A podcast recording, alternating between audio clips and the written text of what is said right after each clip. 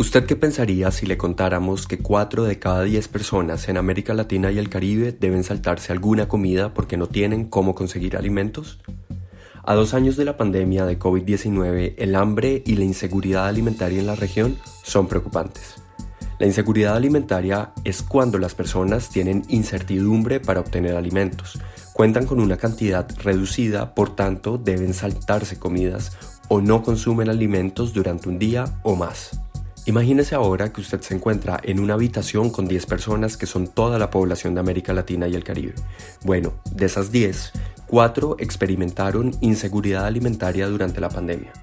4 de cada 10 son muchas. De hecho, suman 267 millones de personas, que es como sumar las poblaciones de México, Colombia, Argentina, Canadá y Costa Rica. Después está el hambre que recientemente alcanzó su punto más alto desde hace 20 años en la región. La pandemia tuvo un efecto devastador. En tan solo un año, el número de personas que vivían con hambre incrementó en 13,8 millones. El total de personas con hambre fue de 59,7 millones en 2021. ¿Qué significa el hambre y la inseguridad alimentaria en América Latina y el Caribe? ¿Qué efectos tiene a largo plazo? ¿Cómo podemos desde la acción humanitaria reducir su impacto? Conozca esta información en este podcast. Le damos la bienvenida a Red Hearts, el podcast de la Federación Internacional de Sociedades de la Cruz Roja y la Media Luna Roja IFRC. Soy David Quijano desde Bogotá. Y esto es lo que usted debería saber sobre la improbabilidad de conseguir el hambre cero en América Latina y el Caribe para el 2030. Antes de profundizar en el hambre en América Latina y el Caribe, dejemos algunos conceptos claros. De acuerdo con la Organización de Naciones Unidas para la Alimentación y Agricultura, el hambre es una sensación física, incómoda o dolorosa, causada por el consumo insuficiente de energía alimentaria. Es crónica cuando la persona no consume una cantidad suficiente de energía alimentaria de forma regular para llevar una vida normal, activa y saludable. Es distinto a la inseguridad alimentaria, que es cuando una persona no puede acceder regularmente a alimentos nutritivos y suficientes para un crecimiento y desarrollo normales y para llevar una vida activa y saludable. Esto puede deberse a la falta de disponibilidad de alimentos o la falta de recursos para obtenerlos. Ahora, ¿cómo se relacionan el hambre y la inseguridad alimentaria?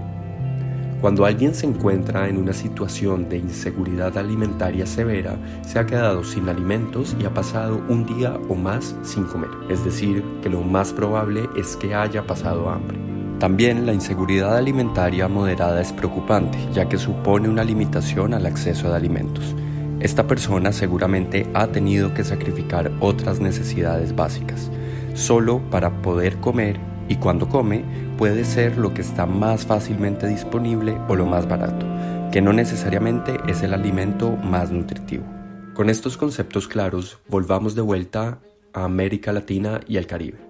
En esta región, el número de personas con hambre aumentó en un 79% de 2014 a 2020. Entre 2019 y 2020 la región sufrió el incremento más drástico del hambre en todas las regiones del mundo. En Sudamérica el 8% de su población experimentó hambre, en Centroamérica el 10% y en el Caribe el 16% es decir, que incrementó en todas estas subregiones durante el primer año de la pandemia. Hace ocho años, la inseguridad alimentaria afectaba a 47 millones de personas en la región.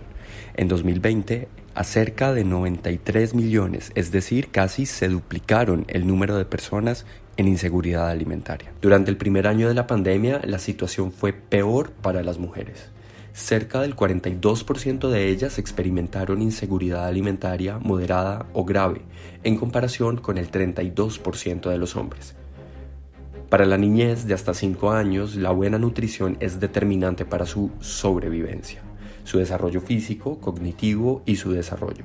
Antes de la pandemia, la malnutrición impedía el crecimiento de uno de cada cinco niñas y niños menores de 5 años en América Latina y el Caribe. Los efectos del hambre en la niñez tienen un costo real. En El Salvador, por ejemplo, hace cinco años el 41% de los niños y niñas desnutridos no completaba la educación primaria y solo el 9% finalizaba la secundaria. En República Dominicana no completaban la primaria un 39% y solo un 12% completaban la secundaria. Los confinamientos alejaron a los niños y niñas de las escuelas. De hecho, Latinoamérica tuvo el cierre escolar más largo del mundo durante la pandemia. Tres de cada cinco niños y niñas perdieron todo un año escolar y dejaron de acceder no solo a la educación, sino a programas de alimentación escolar. Para tener un panorama más claro sobre esta situación en América Latina y el Caribe, y también para saber qué podemos hacer desde la acción humanitaria para erradicar el hambre en la región, hemos invitado a Daniela Funes natural de Honduras, miembro del equipo de la Unidad de Desastres, Clima y Crisis de la IFRC en las Américas y que nos habla desde Tegucigalpa. Ella es coautora del estudio Ajustar la Ruta hacia la Equidad de la IFRC, en el que se analizó el impacto de la pandemia a los objetivos de desarrollo sostenible, incluido el número 2, hambre cero. Hola Daniela, bienvenida. Hola David, gracias. Un gusto estar contigo hoy. Daniela, escuchamos unas cifras devastadoras sobre el hambre en América Latina y el Caribe. No para de crecer. La pandemia dejó un escenario socioeconómico muy difícil. ¿A qué más se enfrentan las poblaciones más vulnerables de Centroamérica, el Caribe y Suramérica? ¿Puedes darme algunos ejemplos? Lastimosamente, David, las poblaciones más vulnerables experimentan múltiples amenazas recurrentes y en paralelo. También hay que mantener en mente que muchas de estas amenazas han estado afectando a esas poblaciones por muchos años antes de la pandemia. Por ejemplo, la pobreza ha sido siempre reconocida como uno de los principales determinantes de la inseguridad alimentaria, si no el más importante. Y para eso en particular es importante resaltar que en el 2021 la pobreza extrema llegó a 13.8% y la pobreza a 32.1%, alcanzando de esa manera el nivel de pobreza extrema más alto en 30 años.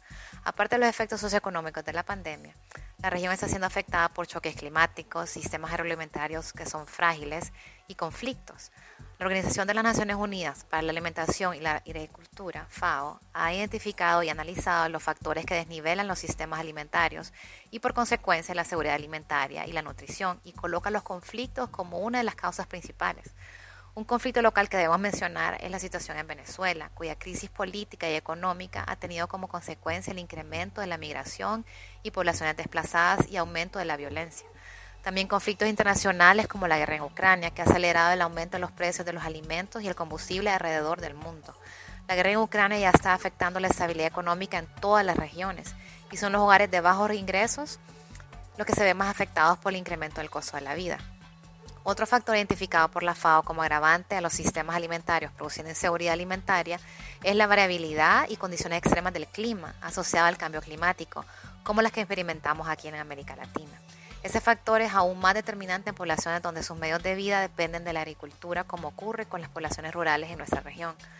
Como puedes ver, la situación es muy compleja. No solo se trata de aliviar la pobreza, sino la vulnerabilidad de las comunidades a quienes atendemos. Aún estamos tratando de superar la crisis de la pandemia del COVID-19 y ya tenemos encima nuevos retos unidos a los que ya se llevaban acarreando por años.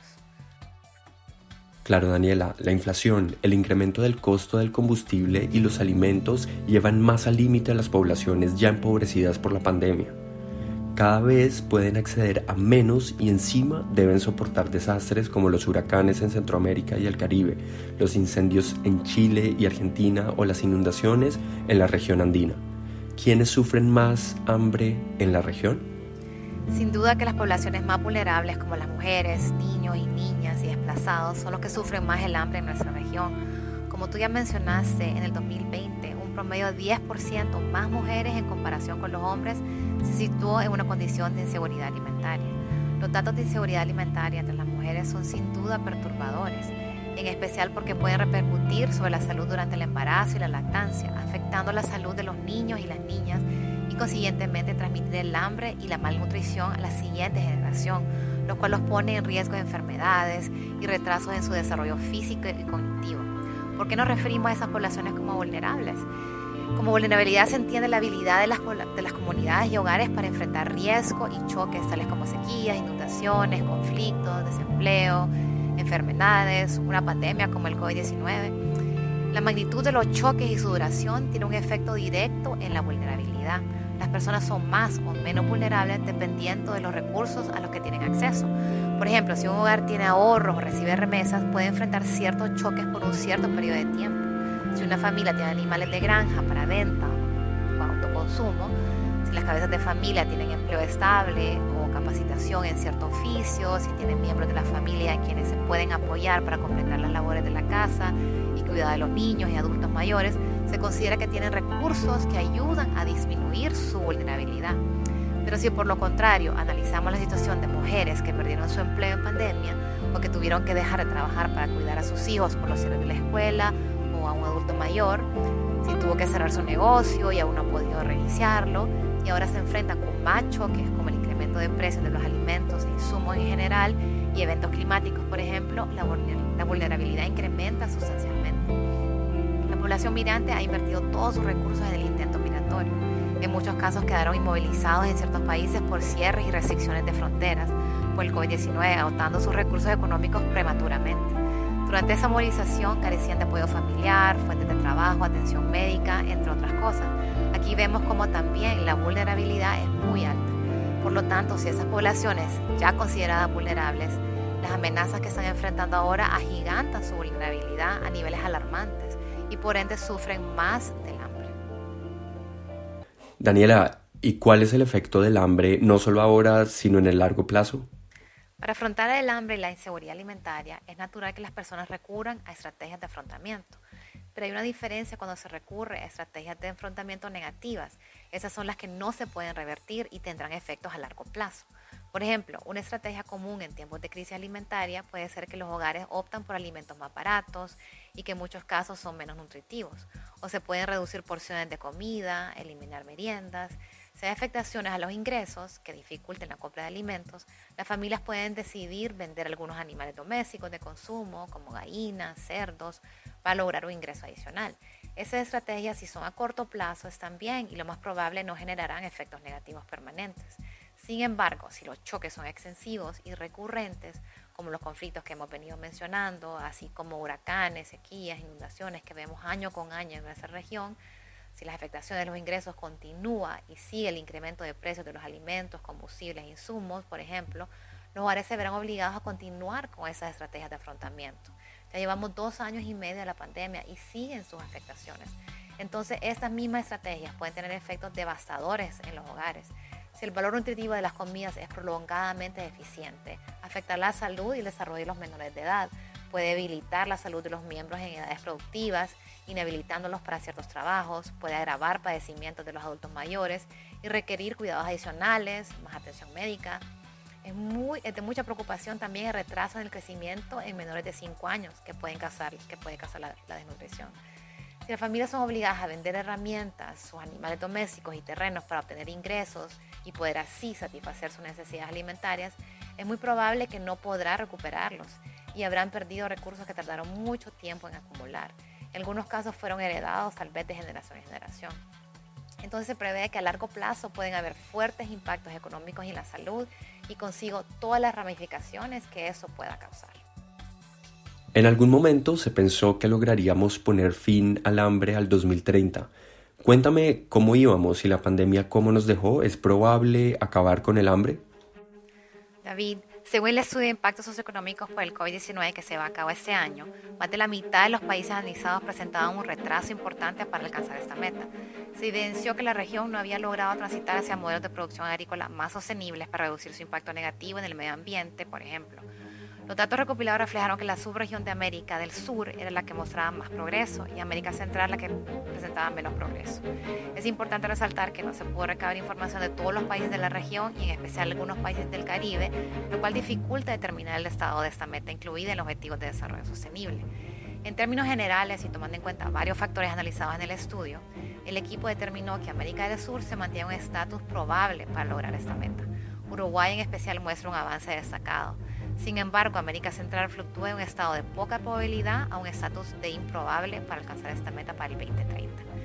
También se determinó que la desigualdad contribuyó a que en el 2020 en América Latina y el Caribe hubiera el mayor incremento del hambre en el mundo entre las diferentes regiones, más del 30% en promedio. Varios reportes de agencias humanitarias coinciden que el impacto del incremento de la inseguridad alimentaria grave implicó el retroceso de al menos una década para nuestra región. Habían países que previo a la pandemia mostraban ya un retraso en el avance de CODS. Haití, por ejemplo, es el país con la mayor prevalencia de subalimentación con valores del 47% promedio entre 2015 y 2019, seguido por Venezuela con 20.14% y Nicaragua con 18.42% para el mismo periodo. Haití y Venezuela fueron dos países de la región con mayor índice de hambre global en 2021 con valores de 32.8% y 22.2% respectivamente. Me pregunta si lograremos alcanzar el hambre cero, David. Eso es algo difícil de responder, pero de todo corazón te digo que sí, porque se puede. Pero no sé cuál será el estado de esta meta para el 2030. Lograrlo requiere muchos esfuerzos y coordinación conjunta, pero para mí lo más importante es que es una meta trazada en un plano mundial y que tomó mucho consenso entre países lograr ese compromiso. Así que estamos comprometidos a lograrla. Se tendrá que hacer algunas modificaciones, seguro, claro, en la marcha, pero sí se debe lograr. Ante este panorama, una última pregunta, Daniela. ¿Qué acciones le sugerirías implementar en el marco de proyectos humanitarios a una persona que trabaja en este sector? ¿Me puedes dar con ello algunos ejemplos de acciones que sociedades nacionales de la Cruz Roja en América Latina y el Caribe hayan implementado efectivamente y que contribuyan al fin del hambre? Bueno, para iniciar se debe trabajar con las poblaciones más vulnerables. Para eso se recomienda apoyarnos en actores claves a nivel local que conocen muy bien el contexto para lograr identificarlos. Asegurar que nuestras evaluaciones de necesidades puedan identificar de forma diferenciada cómo afecta la crisis a hombres, mujeres, distintos grupos de edades y diversidad y formular nuestras respuestas en base a esto. Como movimiento se está incentivando a las sociedades nacionales a fortalecer la seguridad alimentaria a nivel comunitario y de hogares esto se puede realizar a través de programas de transferencias monetarias, PTM por sus siglas, donde se calcula un monto suficiente para cubrir necesidades básicas y se entrega a los beneficiarios para que hagan uso según sus necesidades como familia. Ese instrumento es muy flexible y está siendo implementado cada vez más. Los PTM dan mayor dignidad a los beneficiarios, ya que ellos pueden tomar sus propias decisiones de qué comprar y dónde hacerlo. También se puede de manera directa en la economía local. Ese tipo de programa se implementó en cinco de los seis países del clúster centroamericano al cual yo soy asignado. Las referencias monetarias deben tener en cuenta la capacidad de las mujeres para acceder de manera segura a los mercados, asegurar como condiciones previas que existe un acceso adecuado a los alimentos que sean culturalmente adecuados en cada una de las comunidades y priorizar hogares de mujeres con niños y niñas en menores de edad. Para asegurar la disponibilidad de alimentos a nivel local y disminuir la dependencia de factores externos fuera del control para las propias comunidades, se recomienda desarrollar acciones de apoyo y promoción de producción de alimentos a nivel local. La Cruz Roja Panameña ha desarrollado un proyecto agroforestal con semillas resistentes a sequías. La Cruz Roja Colombiana ha implementado de manera exitosa un programa de huertas familiares, creando espacios donde se cultivan hortalizas, frutas, legumbres y plantas medicinales. Algo muy similar está siendo desarrollado por la Cruz Roja venezolana, boliviana y la de Trinidad y Tobago. Esos proyectos proporcionan alimentos para el autoconsumo, intercambio y también se pueden vender los excedentes brindando un ingreso sostenible a las familias. Con esos proyectos se busca minimizar el impacto negativo del ambiente que tiene la agricultura convencional, tratando de alcanzar el uso óptimo y consciente de los recursos naturales, la preservación de los suelos a través de uso de abonos y pesticidas naturales no tóxicos, con el fin de mejorar la calidad de los alimentos que se consumen y de una manera ambientalmente sostenible. Las entregas directas de alimentos pueden ser la mejor opción en ciertos contextos, por ejemplo, servicios de comedor en rutas migratorias y también en escuelas. Las iniciativas para recuperación y fortalecimiento de los medios de vida tendrán un impacto en los ingresos familiares y así en facilitar el acceso a alimentos de calidad con valor nutricional adecuado. Dentro de esas categorías podemos mencionar brindar acceso a tecnología y competencias tecnológicas, apoyo a la capacitación técnica y profesional, apoyo para las mejoras prácticas de sensibilización ambiental y gestión de los recursos naturales, apoyar la reincorporación de niños, niñas y adolescentes al sistema educativo, para dar algunos ejemplos. Como hemos discutido, son muchos los factores que impactan en la seguridad alimentaria en nuestra región. Las condiciones cambian de manera repentina, no hay ninguna certeza de cuánto durará el conflicto en Ucrania, la situación en Venezuela, cómo irá la recuperación de la pandemia por COVID-19, por lo que el monitoreo, seguimiento y evaluación de nuestras acciones es crucial. Debemos estar listos para ajustarnos a los cambios. Entre más rápido podamos hacerlo, se podrán salvar más vidas. Muchas gracias, Daniela. Primero, por acompañarnos y segundo, por compartir cómo el hambre es una amenaza contra la región y cómo se ha venido trabajando en acciones concretas desde la Cruz Roja en diversos países de América Latina y del Caribe.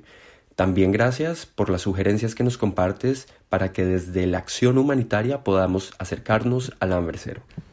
Nos despedimos por hoy con el tercer capítulo de esta serie, pero esperamos encontrarnos en el cuarto episodio de Red Hearts, en el que abordaremos el golpe a la educación en América Latina y el Caribe. Red Hearts es el podcast de la Federación Internacional de Cruz Roja. Buen día.